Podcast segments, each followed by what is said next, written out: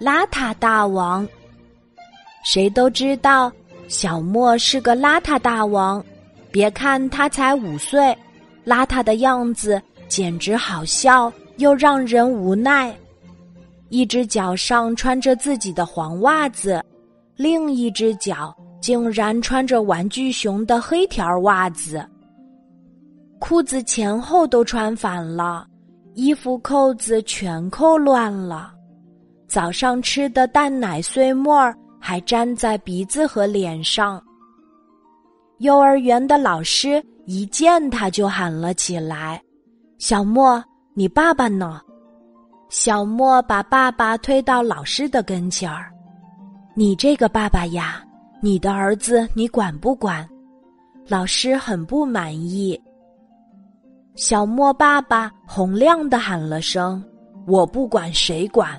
他又不是别人的儿子。”老师们再看一眼小莫的爸爸，全都乐了。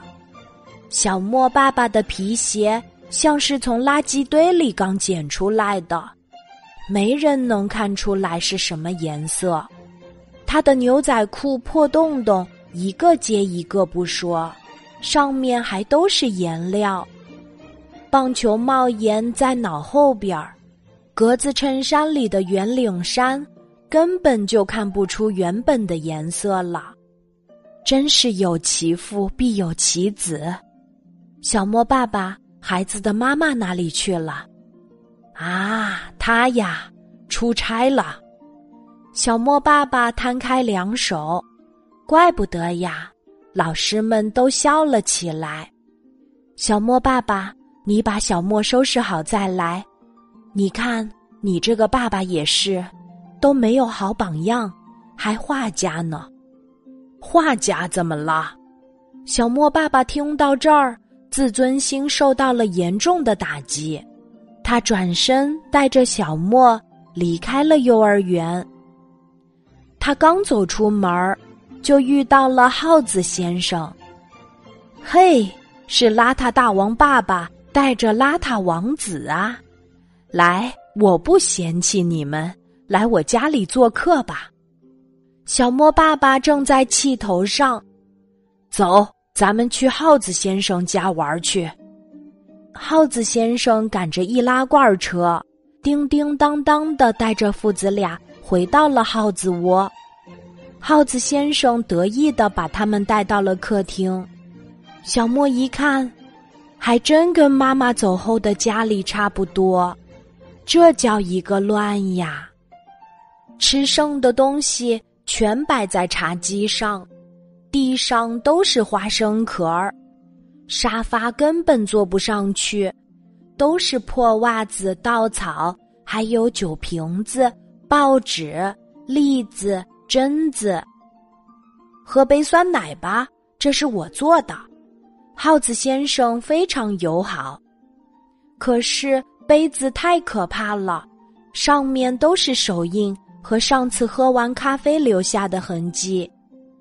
酸奶上长了绿霉菌，小莫恶心的差点吐出来。爸爸，我不喜欢这里，咱们走吧，妈妈就要回来了，咱们赶紧回家打扫卫生吧。儿子这么一说，小莫爸爸才想起来，是啊，今天小莫妈妈就要回家了。于是父子俩不顾耗子先生的挽留。赶紧逃出了耗子窝。回到家，小莫这才发现自己家和耗子先生家没什么两样。爸爸，我可不想老这么邋遢。小朋友和老师都不喜欢邋遢大王。小莫委屈的看着爸爸。好，我们今天就改正，变成大帅和小帅。说干就干，小莫和爸爸用一天的时间打扫好房间，洗好澡，打扮的英俊又帅气。当妈妈拖着行李箱回家的时候，几乎叫了起来：“太干净了，你们真帅呀！我没走错家门吧？”小莫和爸爸拥抱了吃惊的女主人。我们再也不邋遢了。从这天起，小莫成了幼儿园里有名的小帅哥。爸爸再进幼儿园接小莫的时候，所有的老师都对他行注目礼。哎呀，邋遢大王爸爸怎么变成大帅哥了？这个时候，小莫和爸爸得意的笑了。今天的故事就讲到这里，记得在喜马拉雅 APP 搜索“晚安妈妈”，每天晚上八点，我都会在喜马拉雅等你，小宝贝，睡吧，晚安。